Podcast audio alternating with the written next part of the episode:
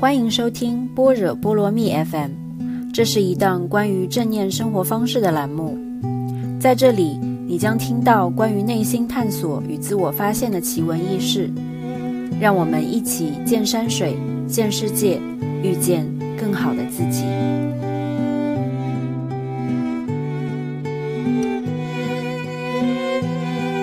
Hello，大家好，欢迎来到般若波罗蜜，我是 Echo。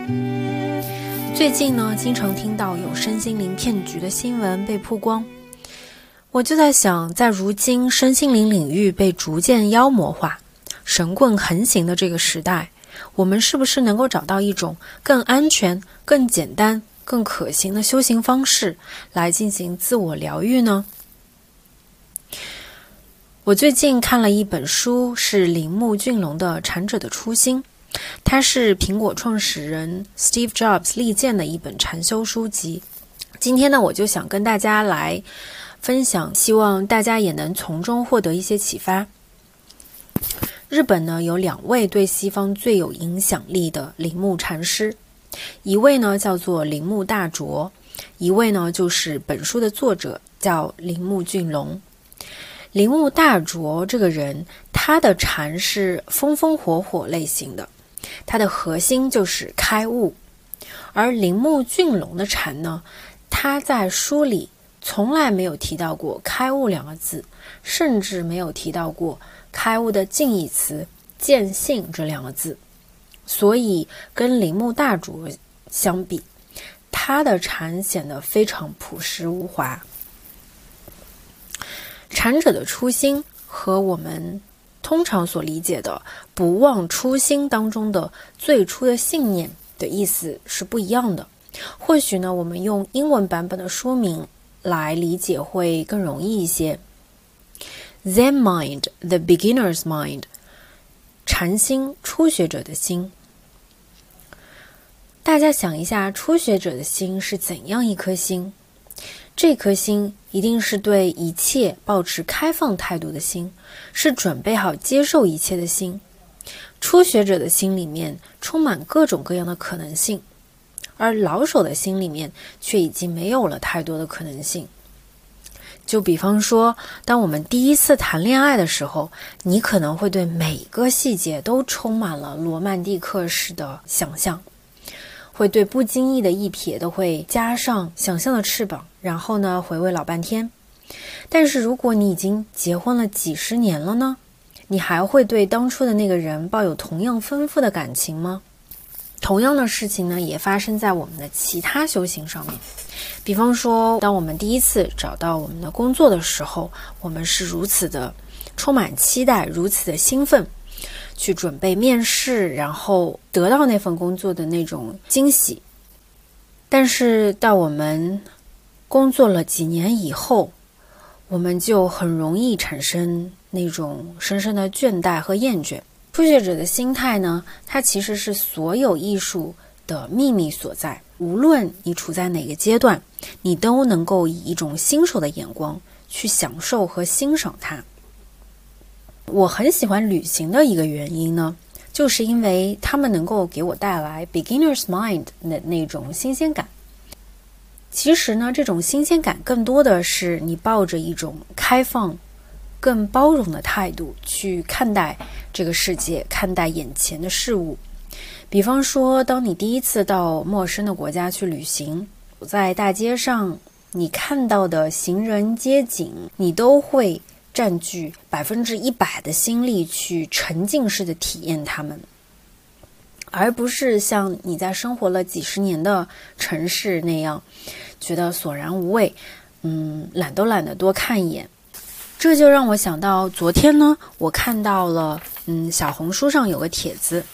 它的标题是“周游全世界之后，旅行没那么吸引我了”。那作为一个周游过全世界，嗯，也在海外居住了十几年的人来说呢，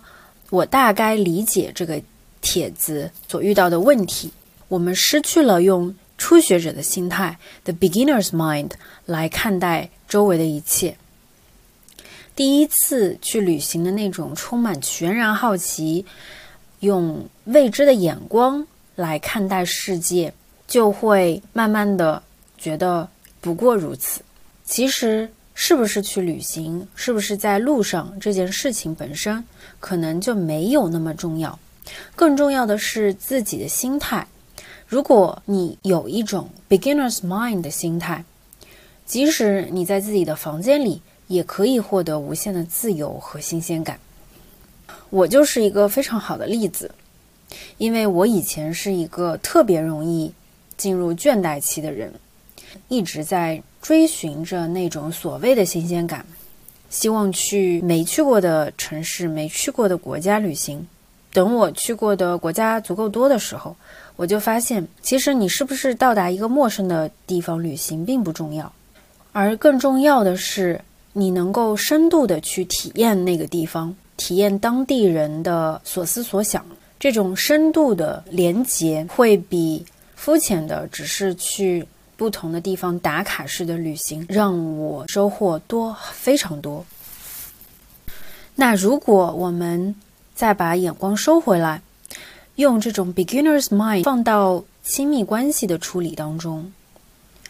我们就会发现有。多少关系是因为足够了解、足够熟悉？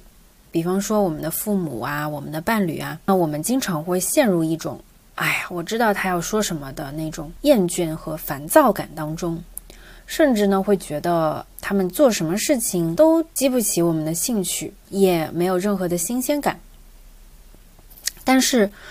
让我们仔细回想一下，当我们小时候蹒跚学步的时候，曾经是多么……依赖，并且仰慕我们的父母，他们就是我们的全世界，他们就是我们的全宇宙。然后再让我们试想，我们刚刚认识自己伴侣的时候，他们是那么的充满魅力，那么的让我们全情投入。那我们这一辈子不可能不停的更换伴侣，也不可能一刻不停的厌倦一个地方就到一个新的地方去。更不可能更换自己的父母，而唯一可行的方法呢，是让我们保持那颗初学者的心。我们不必永不停歇的去寻找，因为答案根本不在未来的某一段新的关系当中、陌生的环境当中，而是在自己的思维模式上。一旦我们习得了这种用初学者的心态去看问题的视角，我们就不会对自己周围的一切这么容易产生厌倦。那这本书当中呢，有几个非常重要的，也对我非常有启发的几个点。第一个呢是正确的姿势，第二个呢是如何去正确的用功和努力。第三个呢是如何减少内耗，第四个呢是试着让自己用更宏观的视角去观察这个世界，第五个呢是呃什么是修行，以及打坐是一种创造活动。第一个呢是正确的姿势，正确的姿势的嗯这个重要性通常会被我们低估。因为这个在字面意义上看起来太容易、太简单。在我很多年的瑜伽的习练当中呢，其实我是越来越能够体会到这四个简单的字：正确姿势、保持脊柱永远的挺直，这样的嗯非常简单的一句话所带来给自己的生活带来的改变。它看似非常简单，但是在我们日常生活和修行当中，其实是无比的重要的。因为这个简单的仪式呢，不仅会让你的身体处于最佳的精神状态，也会让你的身体保持更多的觉知，让你随时随地都处于一个恰如其分的状态，在恰当的时间以恰当的方式去做恰当的事情。坐禅的时候呢，如果能够保持正确的姿势，你才能真正的进入状态。那除了坐禅以外，其实任何时候我们都应该保持这种正确的坐姿或者是站姿。试想一下，如果我们七扭八歪的躺在床上看书，你一定是没有办法看太久，因为一会儿就腰酸，一会儿脖子痛，对吧？所以你就没有办法很快的完全进入专注的状态当中。另外呢，就是其实，在你全然专注的时候，无论是看书，还是打坐，还是练琴，还是做任何的体育运动，你的身体呢是会不自觉的伸展开来的。我最近呢听了很多场的音乐会，嗯。如果你仔细观察，你就会发现那些音乐家、钢琴家，他在舒展他们的感情，他们的身体是会越来越舒展的，并且呢，谈到激动的时候，身体还会弹跳起来。总之，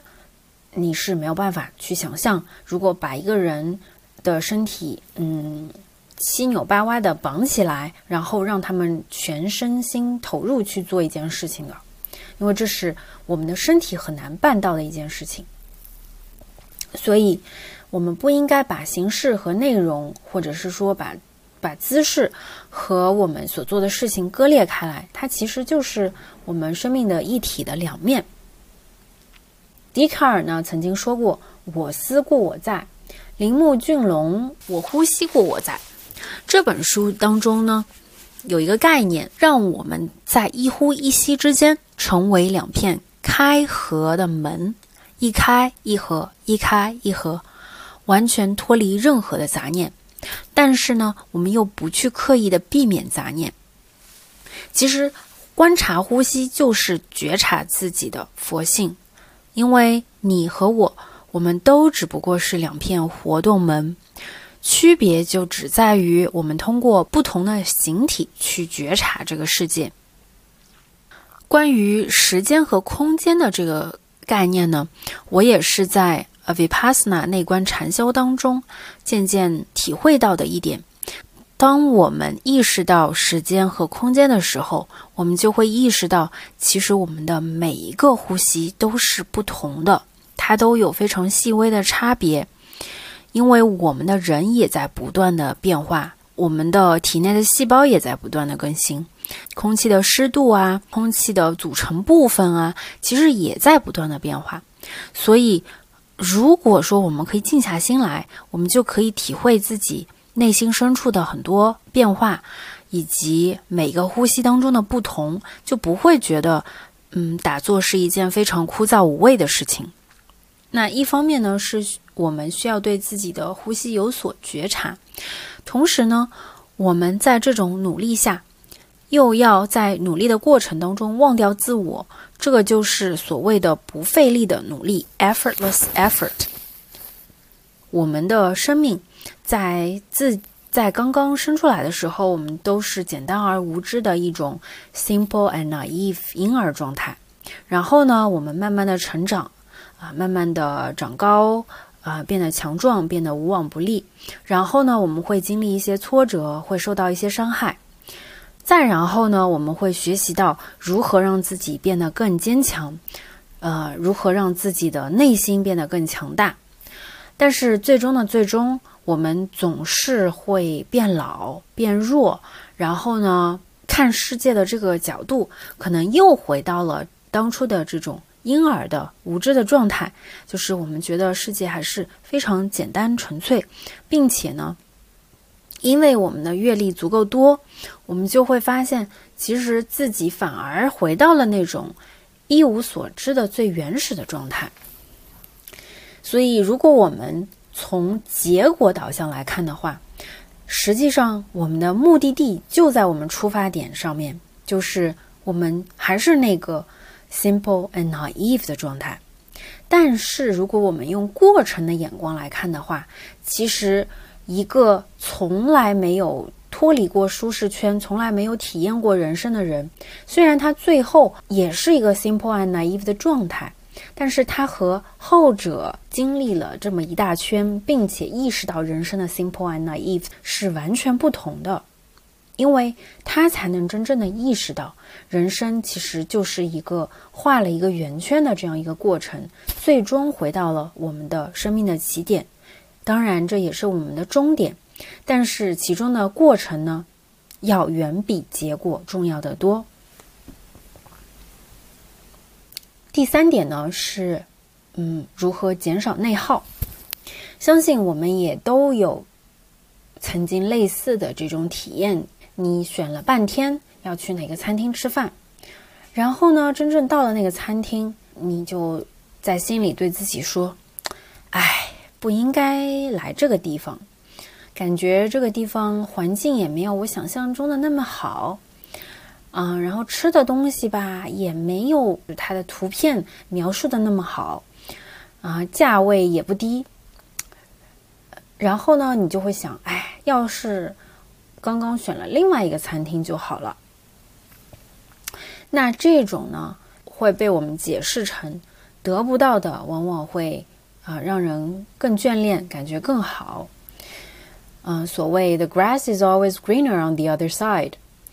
在禅修当中呢，这个时候其实你所犯的错误在于，你在自己的脑子里面创造出了一个和实际的时间和空间完全分离的另一个时空的概念。这样呢，它其实会白白的耗费掉我们很多不必要的时间。去自我的精神内耗，你一直在想着，嗯，那些没有得到的东西一定比你已经得到的东西要好，结果就是呢，你完全没有办法感受当下的那个瞬间。那你不仅错过了当下的美食，你错过了和你共同进餐的伙伴的一个美好的体验，最重要的是。即使你是一个人用餐，你也错过了和当下的自己去自洽的一个机会。这让我想起了 Tim Ferriss，他在一本《Tribe of Mentors》一本巨人的方法当中有提到过，嗯，这样一个概念，就是我们练习冥想不是为了成佛，而是为了表达佛性。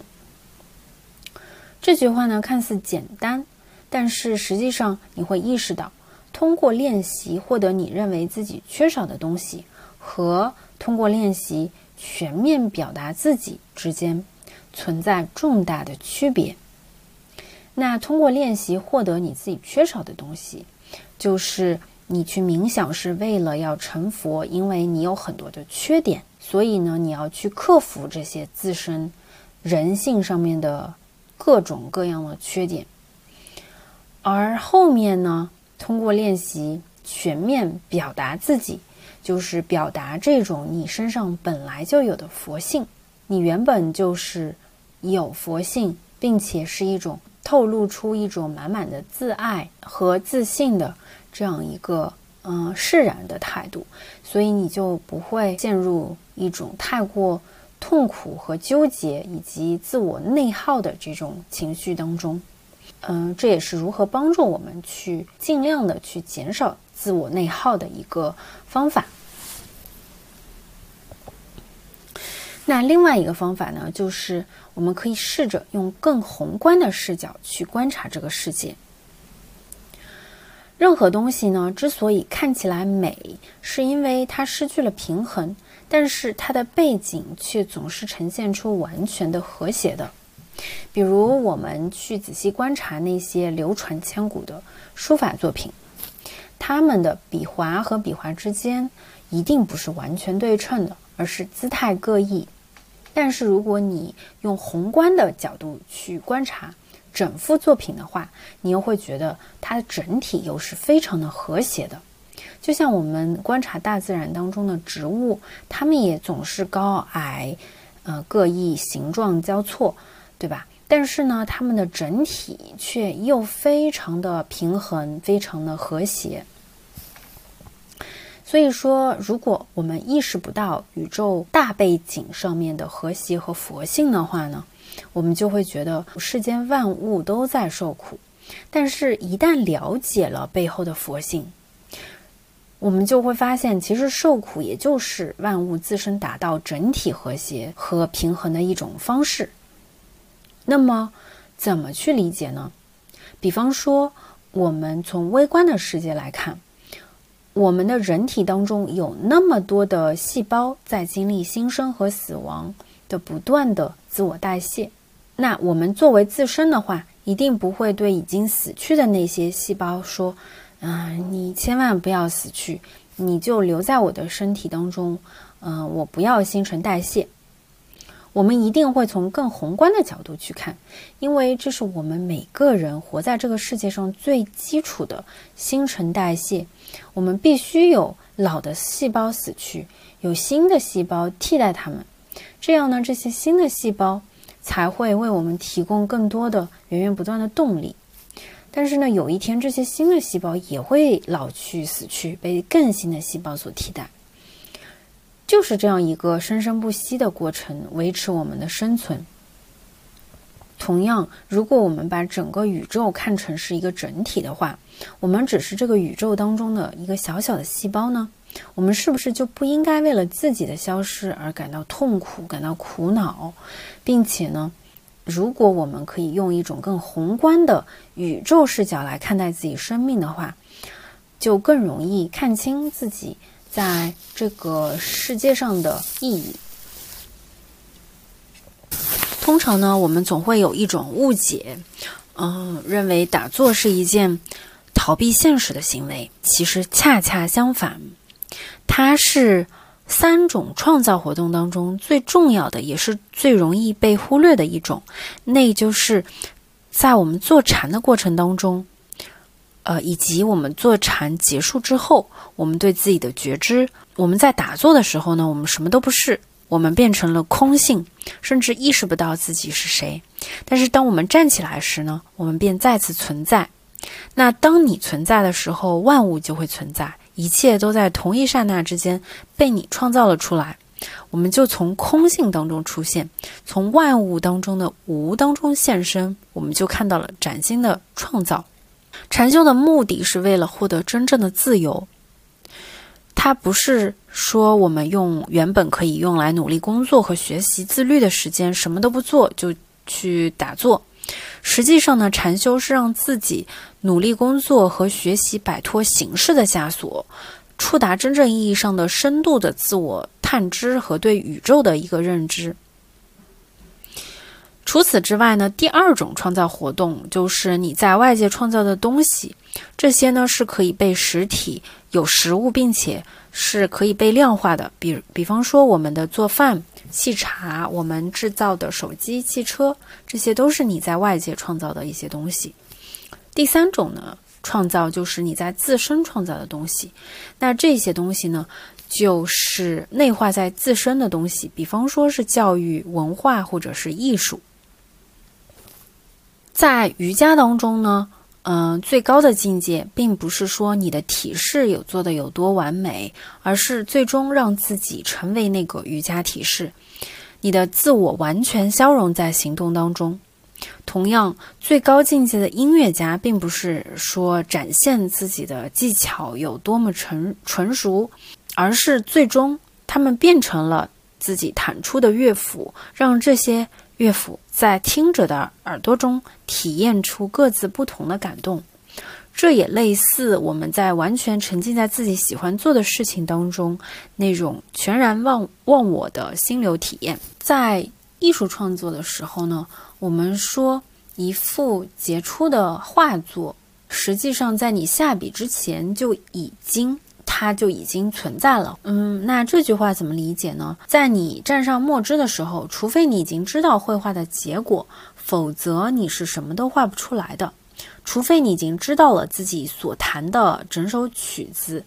存在就已经在其中了，结果也在其中了。我们经常忽视掉那些，嗯，日积月累的漫长的过程。这个就好比说，我们日复一日的刻意练习。给我们的大脑的关键树突和轴突的回路包裹上髓鞘这种物质，那怎么来理解呢？就是我们的大脑就相当于是一堆的线路，它是十亿条叫做神经元的线路，它由突触把每一个线路连接起来。那不管是什么时候你做任何事情，你都是由大脑发出一个信号。通过那些神经纤维传导到你的肌肉上面。无论是你想弹一段优美的乐曲呀，或者是你想打出一个漂亮的球呀，此时此刻在听播客，其实呢都是大脑发出信号，然后去传递给你。在这个时候呢，哪里的线路比较繁忙，哪里的灯就会亮起来。那这个电信号的传导就形成了神经脉冲，我们就可以把它想象为是一小股的电流。当技能被你掌握了之后呢，这个信号发送的整个流程就会变成一个自动化的过程。也就是说，大脑中的关于这个技能的所有回路都已经拼装完毕，畅通无阻了。这个时候，信号自动自发出去，而且呢，它是极其迅速的，迅速到你根本就察察觉不到。这就是为什么我们一旦掌握了某个技能之后，我们就可以收放自如，甚至感觉不到它的存在。这就像，嗯，一个会骑自行车的人，他就很难去跟你描述说怎么去骑。你去问一个学游泳的人，他也很难拆解出自己是怎样一步一步达到这个技能的。其实不光是肌肉运动啊。学霸们也经常解释不出来，我为什么会解的这道题。嗯，就是一看就会。高手到底是一个什么样的感觉呢？其实他们自己往往也是很难去描述的。那大脑它是通过什么机制来达到所有的信号都拼装完毕，信号发送极其迅速这样一个机制的呢？嗯，其实呢，我们的身体是。有一种维持稳定的机制，就比方说我们的呼吸、我们的心跳和体温都是稳定的。那这个时候呢，我们只有在身体感觉到了这个稳定被破坏了之后，它就会发出发出一种新的信号，去达到一种新的稳定。那这个时候呢，比方说我们在健身的时候，就会就需要持续不断的去挑战自己的舒适区，然后让身体觉得说啊，我现在就要长出新的，就是撕裂开，然后长出新的细胞和组织，以达到一种新的稳定。那这个时候，它才会去调节自己的身体。那大脑也只有在发出新的回路需要被创建的信号的时候。它才会被创建。那这个也是为什么我们说一定量的刻意练习会让大脑去创建这种新的回路的。这个也是我们在大脑当中的这些树突和轴突的回路如何去包裹上那个外面的髓鞘的一个秘诀。管理别人和管理自己，管理别人呢，就是让他们去做他们自己想做的事情。你只要从旁边看着就行了。那最不济的一种方式呢，就是对他们置之不理。次下策呢，就是我们经常会犯的错误，就是因为责任心使然，会试图去驾驭或者是掌控他们。实际上呢，上上策，呃，你想象自己管理一群牛羊，就让他们在一块。足够大的空地上，去自由的奔跑，自由的吃草，不存在任何想要掌控他们的心。这个时候呢，其实大家都是皆大欢喜的，因为他们得到了自由，而你也不需要花费太多的心力去管他们。所以，呃，无论是在职场上还是在亲密关系当中，我们都很容易陷入那种呃想要去驾驭和掌控的心。那这个时候，我们就要提醒自己，其实最上策、上上策就是啊，让他们去做他们想做的事情。呃，这个时候呢，成全别人也是成全了自己，自己也可以有更多的时间去做自己想做的事情。我们回过头来看自己，管理自己最好的方法是什么呢？就是 也让自己做自己最想做的事。不要因为别人想要什么就迷失了自己的方向，因为我们很容易在年轻的时候就特别容易会用别人以及社会告诉我们的那些对我们有用的好的东西、值得追求的东西，来作为我们自己的追求，而没有呃真正想清楚自己到底想要的是什么。比如说，社会会告诉我们，嗯，必须要有稳定的工作、体面的工作，我们就会不假思索的觉得，嗯，有道理，对我也想要，我要一份，呃，非常体面光鲜的工作。社会呢会告诉我们，大家都在，呃，自律，在拼，要过上这种财富自由的生活。那你现在还没有达到财富自由，一定是因为你还不够努力。于是呢，我们又不假思索地认为这些说法是对的，我们就会和自己过不去，觉得自己哎，怎么又有这种拖延症啦？嗯，好像自己也不够自律啦。然后是不是因为这些，因为我们自身的懒惰，导致了生活的失败？然后呢，我们就一步一步的陷入了更深的精神危机里面。但是，如果我们仔细的想一想，你就会发现，所有的这些都是社会给我们的一种规训，不是我们真正想要的东西。打坐的时候呢，我们的心里总是有带着很多的涟漪的，涟漪就是水的修行。一颗带着涟漪的心，并不是一颗充满纷扰的心，而是一颗扩大了的心。嗯，你不用去害怕心当中有很多的涟漪。我们把所有的人生的体验都看作是在心当中的涟漪。那这个时候，我们不眷恋任何过度的欢乐，也不会对这些痛苦感到非常的恐惧，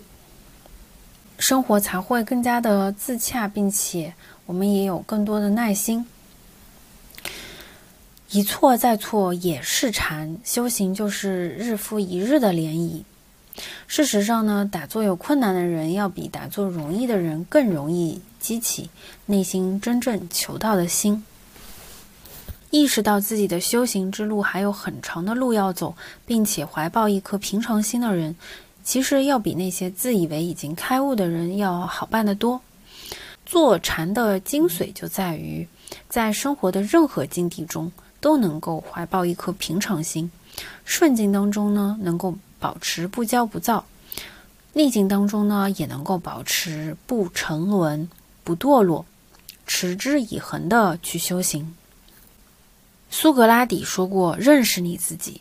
知道自己的无知，其实已经远远胜过了许多自以为是知道一切的人。”最终呢，我们做的。任何事情在生活中的方方面面，其实都是修行，都是禅。品味生命中每分每秒，当然有一百年可以活，固然是很美好的。但是其实有一年可以活，也同样美好。如果说修行本身，或者是坐禅本身，让你变得更糟糕了，那你就不要去做。同样，如果谈恋爱，让你变得更加糟糕了，那就说明这不是一段健康的关系。所以修行也好，恋爱也罢，其实都应该让人变得更好。佛陀说过，善于修行的人呢，就像牛车夫，他知道自己的牛能拉多重的东西，不会让他的牛超负荷。我们也需要知道自己的心灵状态和能力范围，千万不要负荷过度。修行也像一个建立堤坝的一个漫长的过程，必须一步一个台阶，非常的小心，不然呢就容易嗯经不起风吹雨打的考验。所以保持每天的打坐，它就会在某一天让你的大脑建立一定的回路，你的思维方式就会得到质一般的改善。那这个时候就像。你大脑当中的，嗯，建立起了足够，呃，坚固的这个髓鞘，无论是你遇到任何的事情，你都能非常容易的走出来，并且呢，用一种上帝的视角来看待自己。所以回到我们开头所说的，嗯，身心灵的妖魔化的时代，遇到神棍，这个时候我们只需要知道自己本自具足，你自己本身就是佛，只有你自己可以帮助你自己。所以，我们每天的坐禅就是一种最好的修行方式，只需要一个不被打扰的房间，一个蒲团就可以打坐了。同时，也要注意适度的体育锻炼、合理的饮食、良好的睡眠和精力管理。坐禅就是一种自我帮助、自我疗愈的最简单、最可行的方式。好啦，本期节目呢就到这里，也希望这期节目能够带给大家一些启发。嗯，感谢收听，我们下期节目再见。